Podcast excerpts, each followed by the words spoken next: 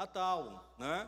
E aí a gente se pergunta, mas que tipo de Natal nós vamos ter em meio a esta pandemia? Será que o nosso Natal será igual ao que foi o Natal do ano passado? Mas como que pode ser igual em meio a tantas restrições que nós temos? Isolamento e afastamento social, as recomendações sanitárias, a dificuldade econômica e as incertezas e apreensões que existem no coração de todo aquele que vive em uma economia que sofre o processo de indexação como a nossa economia. Muitos já estão se perguntando sobre o pensando no reflexo da inflação que será do ano que vem. Então tudo isso são fantasmas que sondam a nossa mente e o nosso coração. Mas eu quero lhe falar nesta noite, eu quero convidar a igreja para nós refletirmos biblicamente sobre três atos divinos que ocorreram no primeiro Natal. De, desde que ocorreu o primeiro Natal, há mais de 12 mil anos atrás, lá na região da Palestina, muitos outros natais vêm se desenvolvendo ao longo da história humana. E muitas vezes, desde este primeiro Natal, ao Natal que nós vamos realizar este ano de 2020, muitas coisas mudaram, muitas coisas se perderam. Mas eu quero convidar você a refletir sobre o primeiro Natal. Como foi que aconteceu o primeiro Natal? Que atos divinos ocorreram para que este evento viesse a existir? E eu convido você a ler a Bíblia comigo em Isaías, no capítulo 9, o verso 2 e o verso 7. Este texto de nossa leitura, ele se encontra sete séculos antes do momento em que ocorre o primeiro Natal. Isaías no capítulo 9, do verso 2 ao verso 7. É interessante que o Senhor Deus, ele se revela ao seu povo através da sua palavra e através da boca profética dos seus servos ao longo da história. E neste momento histórico de Israel, o Senhor usa a boca profética de Isaías para trazer esta promessa de esperança. E ao usar Isaías, ele diz da seguinte forma: O povo que andava em trevas viu uma grande luz, e os que viviam na região da sombra da morte, resplandeceu-lhes a luz.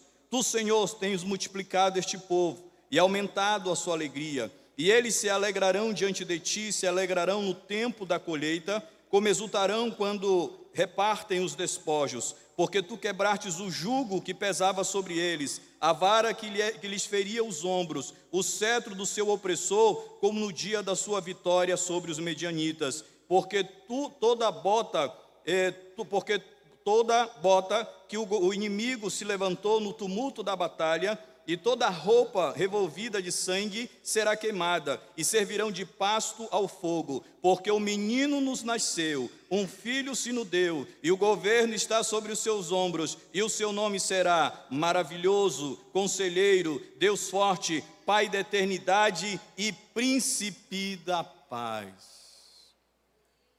Neste momento histórico de Israel, o Senhor lhe usa a boca profética de Isaías e ele traz essa palavra de esperança, ele projeta para o futuro e dizendo: Olha, vai haver um momento em que eu intervirei na história da humanidade, mas não apenas na vinda do meu Espírito Santo, como ele sempre fazia e sempre fizera até este momento. A Bíblia diz que houve um momento, e aqui este texto ele se remete a este fato, quando ele usa é, a, a memória dos medianitas, foi quando Israel ele entra na terra prometida e ele começa a sofrer ataques de outros povos, e Deus ele começa a levantar juízes, e entre esses juízes ele levantou Gideão, e Gideão, um homem muito simples da sua casa, mas foi tomado pelo poder de Deus, e com 300 homens ele venceu um exército inimigo de 34 mil soldados.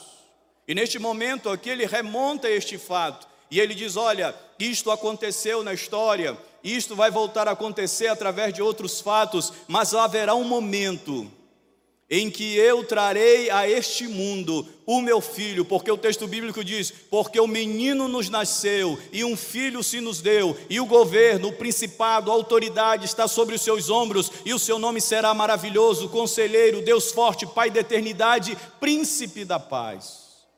E o povo de Israel acalentou essa esperança no coração. E passou-se o primeiro século, o segundo século, 150 anos depois, em função da idolatria, em função da desobediência do povo de Israel, eles são levados cativos para uma terra distante, a Babilônia. Ali eles ficam por 70 anos, depois Deus traz de volta o seu povo e levanta mais três profetas, Ageu, Zacarias e Malaquias, trazendo a palavra de esperança que um dia o Messias veria. Mas houve um momento na história bíblica e na história de Israel em que cessou-se a palavra profética. 400 anos entre a última profecia de Malaquias e o momento que o Senhor volta a agir no Novo Testamento se passaram. Neste período, Deus levanta povos que prepararam um momento para que o seu filho viesse. Porque a grande pergunta nossa é por que, que Jesus não nasceu antes? Por que, que ele não nasce nesse momento, 700 anos, no período de Isaías?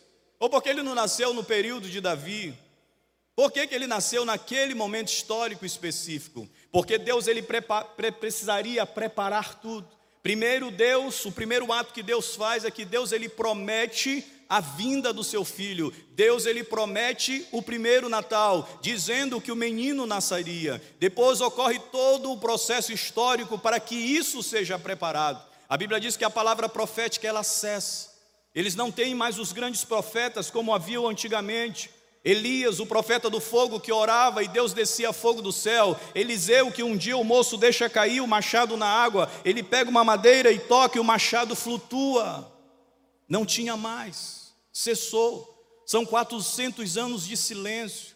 E a Bíblia diz que surge um outro império, depois do império babilônico surge o império macedônico o império de Alexandre o Grande em 333, e este império ele contribuiu com a humanidade para que houvesse uma língua comum, o grego, o grego quinê. E a Bíblia diz que depois que se passa esse período, esse governo, esse império é dividido em quatro grupos, chamados de Seleucidas, os generais de Alexandre. Eles são vencidos por um grupo de judeus chamados de Macabeus, e esse, esse grupo macabeu fica no poder durante 100 anos. E depois deste período de 100 anos, surge o maior império daquela época, que é o Império Romano. E Deus conduzindo a história para que chegasse a este momento. Observe comigo o que diz o texto de Gálatas, no capítulo 5, já no Novo Testamento. Gálatas capítulo 5, e o verso 4 ao verso 6. Gálatas 5,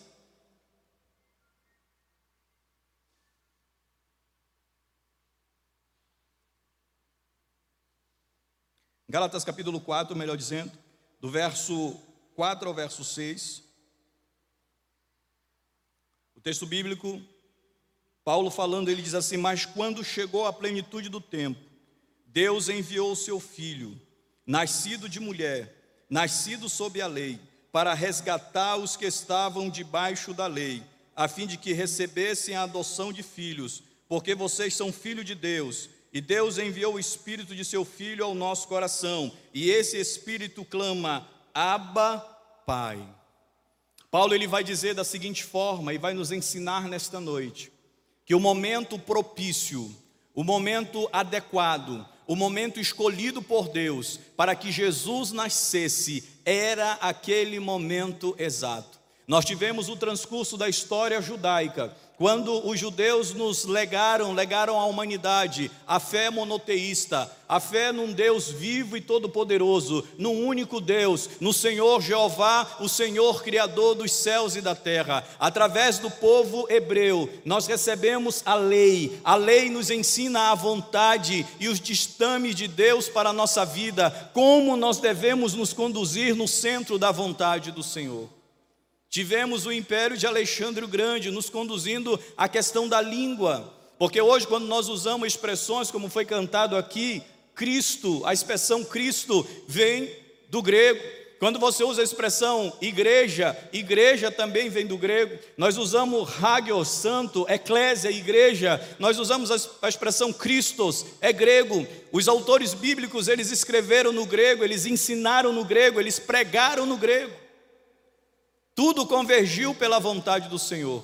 Mas houve um grande império também que precisava se levantar, o Império Romano. E este império ele vai legar à humanidade a questão da lei e ordem, por meio da imposição do seu exército, da sua força militar, através da sua forma administrativa. Pois quando nós vamos ler aqui no texto de Lucas, depois no capítulo 2, você vai perceber que quando Deus ele envia a mensagem do nascimento de Jesus, essa mensagem chegou numa cidade por nome Nazaré, e essa cidade ela ficava numa região romana chamada Galileia.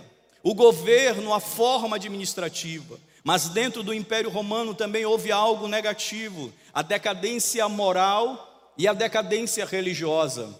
E aquele povo que habitava a região da bacia do Mediterrâneo, eles anelavam no coração pela redenção, pela salvação, porque eles perderam a fé nos seus deuses antigos.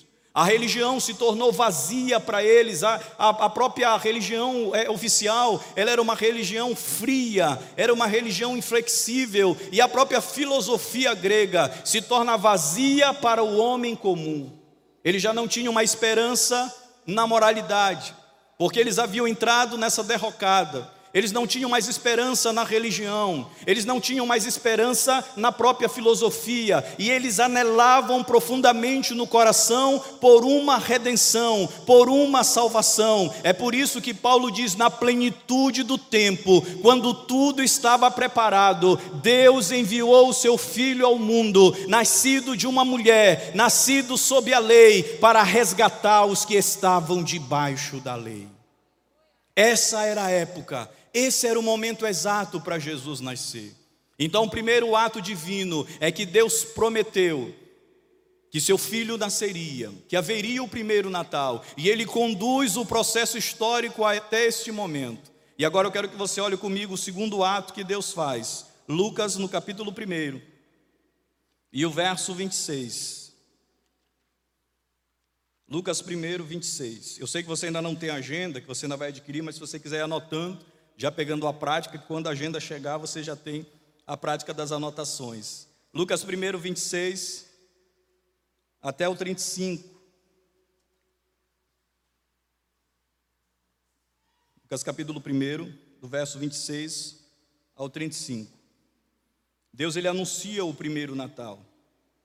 Diz: No sexto mês, o anjo Gabriel foi enviado por Deus à cidade da Galiléia uma cidade da Galiléia, chamada Nazaré, a uma virgem que estava comprometido a casar-se com um homem da casa de Davi, cujo nome era José. A virgem se chamava Maria, e aproximou-se dela o anjo e disse: Salve agraciada, o Senhor está com você. Ela, porém, ao ouvir esta palavra, perturbou-se muito e pôs-se a pensar no que poderia significar esta saudação. Mas o anjo lhe disse: Não tenha medo, Maria porque você foi abençoada por Deus. Você ficará grávida e dará à luz a um filho, que chamará pelo nome de Jesus. E este será grande e será chamado Filho do Altíssimo. Deus, o Senhor, lhe dará o trono de Davi, seu pai, e ele reinará para sempre sobre a casa de Jacó, e o seu reino não terá fim. Então Maria disse ao anjo: Como será isso, se eu nunca tive relações com homem algum? E o anjo respondeu: O Espírito Santo virá sobre você, o poder do Altíssimo te envolverá sobre a sua sombra. Por isso também um ente santo que há de nascer será chamado Filho de Deus. Observe que o segundo ato do Senhor é que Deus ele anuncia o primeiro Natal. E o primeiro impacto é a posição de que a perplexidade de Maria com a saudação. O anjo, quando chega com ela, diz: Salve agraciada, o Senhor é contigo. Ela se assusta com essa saudação, porque a saudação comum era Shalom, no máximo Shalom Adonai, né? e não passaria disso. Mas quando ele dá essa saudação diferente, isso impacta Maria. Esta saudação que o anjo usa, ela nos ensina a perspectiva, o olhar que Deus tem sobre Maria. O porquê dele ter escolhido aquela mulher, entre tantas outras mulheres naquele momento histórico, para que ela fosse o instrumento, o meio, o veículo para que o Filho de Deus viesse a este mundo. E é interessante que ele dá a mensagem a Maria, dizendo: Olha, você vai ficar grávida, e o ente santo que nascerá de você, ele é filho de Deus. Observe que Maria, ela pergunta, ela diz: Mas como poderá ser isso? Perceba que o como de Maria não é um como de dúvida, porque este mesmo anjo aqui que traz essa palavra Maria, foi o anjo que trouxe também a mensagem a João Batista, que seria o pai, ou melhor, Zacarias, que seria o pai de João Batista. A Bíblia diz que Zacarias ele está trabalhando no templo, ele era sacerdote, e de repente ele percebe um anjo diante de si. E o anjo traz a palavra que Isabel, sua esposa, geraria um filho, e ele já era idoso já era de idade avançada, e ele olha para o anjo e diz: Mas como vai ser isso? Se eu já sou avançado em idade. E o anjo diz para ele: Como você duvidou, você ficará mudo até o momento em que o menino nascer. Observe que é o mesmo como. Mas o como de Maria é diferente do como de Zacarias. O como de Zacarias é um como de dúvida, de incredulidade, por causa da limitação física, pela idade avançada, mas o como de Maria é diferente. Ela ouve a mensagem que vem de Deus e ela diz assim: Mas como será isso? É um como de obediência, é um como de prontidão, de dizer: me diga a forma, me diga a maneira, porque eu estou aqui para servir ao meu Deus, eu quero que se cumpra a vontade dEle na minha vida. Será que existe disposição no nosso coração para termos o mesmo como de Maria? De dizermos, Senhor, qual é o modo, qual é a maneira, como é a forma que o Senhor quer operar hoje em nossos dias e em nosso meio. Outro ponto que nós observamos, Lucas capítulo 2, do verso 6 ao 7.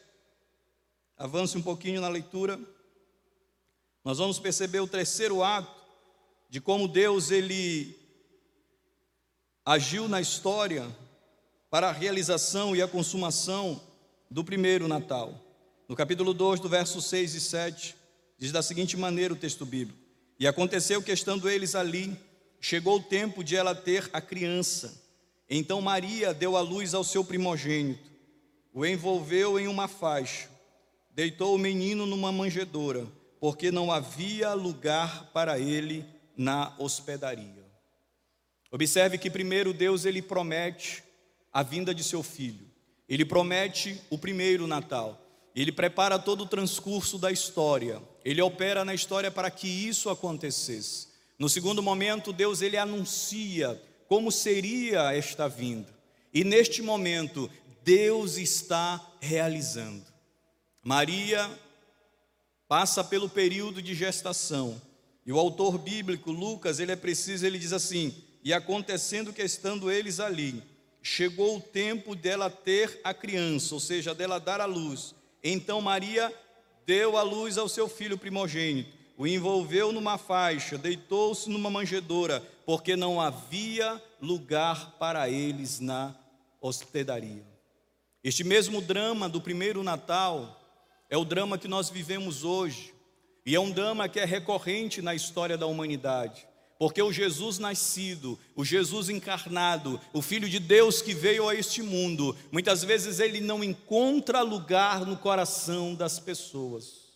As pessoas estão envolvidas em tantos aspectos, vivendo de formas diferentes daquilo que é a vontade do Senhor.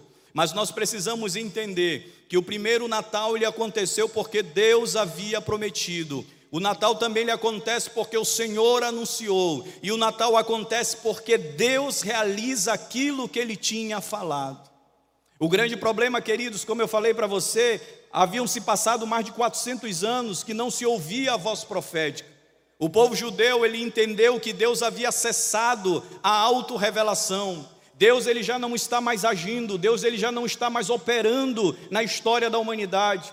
Nós ficamos apenas com a lei, os ditames, as ordens de Deus para praticar, fazer o que é certo ou errado e assim estarmos no centro da vontade do Senhor. Nós temos os rituais do templo que nós devemos cumprir, mas o povo se esqueceu que Deus ele continua agindo, Deus ele continua operando. Muitas vezes eu como um crente na pessoa de Jesus, às vezes eu esqueço que o Senhor Deus ele continua se revelando na história da humanidade através da pessoa de Cristo Jesus e ele opera através da sua igreja, que somos nós que estamos aqui nesta noite.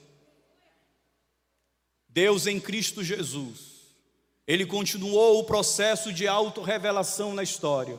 O nascimento de Cristo Jesus é o evento histórico que mostra que Deus, mais uma vez, ele toca a humanidade para trazer salvação. Observe que eu falei para você que aquele contexto era um contexto de uma decadência moral, era um contexto de uma decadência religiosa. Eles haviam perdido a fé, eles haviam perdido a esperança, eles anelavam por uma redenção e uma salvação. Foi neste momento que Deus se revelou através do nascimento de seu filho, e cumpriu-se a palavra de Isaías, dita há mais de 700 anos atrás, porque o menino nos nasceu e um filho se nos deu, e o governo está sobre os seus ombros, e o seu nome é maravilhoso, conselheiro, Deus forte, Pai da eternidade, príncipe da paz. Teremos Natal em 2020, a despeito das dificuldades, a despeito da mortandade que assola a humanidade, a despeito das crises econômicas, a despeito dos problemas que estão acontecendo, porque Deus enviou o seu Filho a este mundo, porque Jesus nasceu e Ele vive entre nós e Ele está aqui nesta noite. Aonde Jesus está, algo de extraordinário sempre acontece. Eu quero que você saia daqui com essa esperança no coração. Que você entenda que o Natal ele é o resultado de atos divinos na condução da história da salvação da humanidade. Eu quero que você entenda que o Natal é Jesus nascido. Eu quero que você entenda que o Natal é o evento redentor da humanidade através da auto-revelação de Deus. A despeito daquilo que os judeus entendiam que Deus havia cessado, que Deus já não estava mais operante na história. Não, Deus ele continua operando. Deus ele continua ativo. Deus ele cura hoje de covid. Deus ele cura de câncer. Deus ele abre porta para você. Deus ele restaura a tua família. Ele pode restaurar a tua vida. Entendermos que o Natal deste ano, quando você estiver celebrando, que Natal significa que Deus ele continua ativo e operante na história do homem através dos seus atos salvadores Pois sempre que eu falo de salvação, salvação sempre me remete para o passado. Quais foram os atos de Deus Salvador ao longo da minha vida neste ano de 2020? Em Efésios 5:20, Paulo diz assim que nós devemos dar graças a Deus por tudo. E quem sabe você se pergunta, será que existe motivo de você agradecer ao Senhor? Eu quero dizer que existe motivo sim.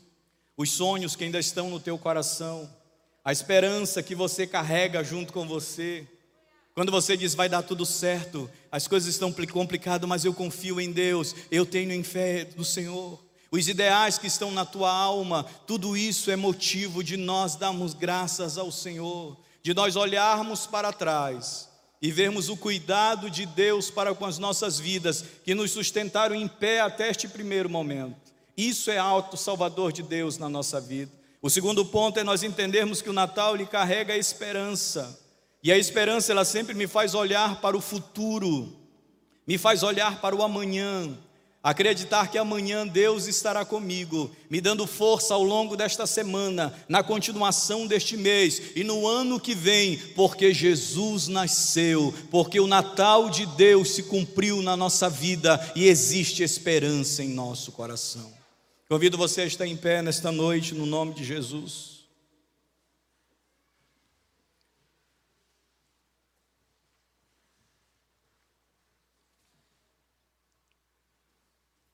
E eu quero fazer três perguntas àqueles que ouviram a ministração da palavra.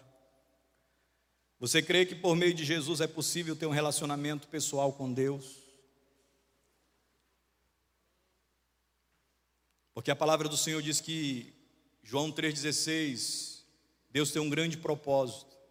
Ele diz assim: Porque Deus amou o mundo de tal maneira que deu o seu único filho, para que todo aquele que nele crer não pereça, mas tem a vida eterna. Todos nós temos uma grande necessidade. A Bíblia diz que todos pecaram e separados estão da glória de Deus. Mas nós louvamos ao Senhor porque Ele nos deu uma grande provisão. João 14,6 diz que Jesus ele falou da seguinte maneira: Eu sou o caminho, eu sou a verdade e eu sou a vida. Ninguém vem ao Pai a não ser por mim. Mas esses três conceitos, exigem de nós uma reação. Como é que nós reagimos a isso? Observe que Maria, quando ela ouve a mensagem do anjo, ela diz: Como será isso? Está aqui a serva do Senhor. Maria teve prontidão, teve diligência em entender a voz do Senhor e obedecer o comando do Senhor. Isso é ser espiritual.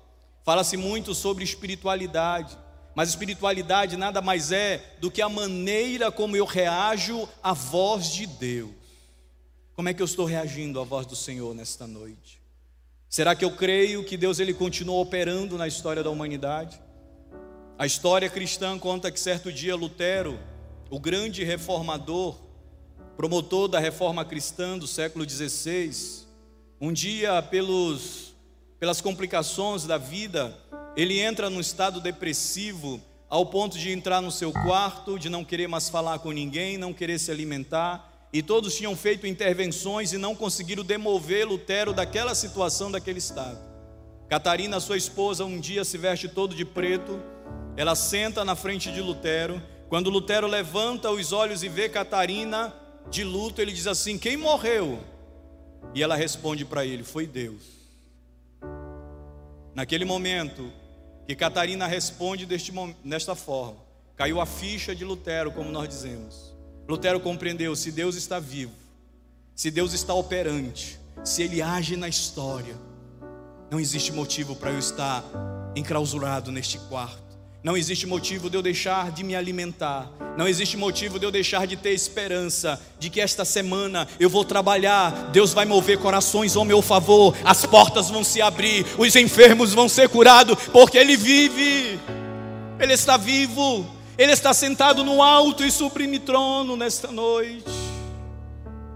E Ele enviou o seu Filho a este mundo, Ele enviou o seu Filho a este vale de lágrimas Senhor Jesus, Ele compreende tão perfeitamente a dor e a necessidade do nosso coração, porque Ele palmilhou este chão que nós palmilhamos, e Ele sentiu aquilo que nós sentimos. Por isso que eu lhe digo que nós teremos Natal este ano, porque você precisa entender que Deus ele está ativo e operante na história de nossas vidas. Eu quero que você feche seus olhos, e pelos olhos da fé, eu quero que você contemple aquilo que Deus está fazendo por você. Eu quero que você entenda que Jesus é a nossa esperança, que Jesus ele é a garantia do nosso amanhã. Porque Natal é Jesus nascido. Feche seus olhos. E eu quero que pela fé nesta hora, contemple aquilo que Deus tem preparado para você, aquilo que Deus está agindo sobre a sua vida, no seu coração. Porque o apóstolo Paulo falou em Gálatas 4, que nós lemos, na plenitude do tempo, Deus enviou o seu filho a este mundo, nascido de mulher, nascido sob a lei, para resgatar os que estavam debaixo da lei. Pai, na tua presença nós estamos nesta noite. Nós temos glorificado e exaltado o Teu nome, Senhor, através dos cânticos, através dos atos de adoração, sejam através das palmas, das danças, através, Senhor, da oferta, Senhor, a oferida, meu Pai. Pai, eu sei que o Senhor tem recebido nesta noite. E tudo isso é possível porque Cristo veio a este mundo. Porque a tua palavra diz que o Senhor se humanizou, tomou a forma de homem e, mesmo sendo igual a Deus, não usurpou ser igual a Deus.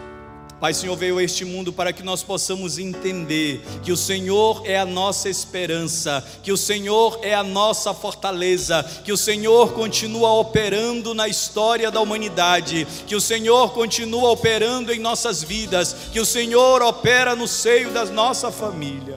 Pai bendito, olha para cada vida e cada coração aqui presente, aqueles que compreendem, Senhor, que tudo é no tempo de Deus, que tudo é no propósito do Senhor e que as tuas mãos poderosas estão estendidas para nos abençoar. Pai, no teu nome nós oramos e em nome de Jesus nós te agradecemos. Amém e amém. Deus abençoe a todos em Cristo Jesus. Aleluia. Glória a Deus. Essa palavra ela começou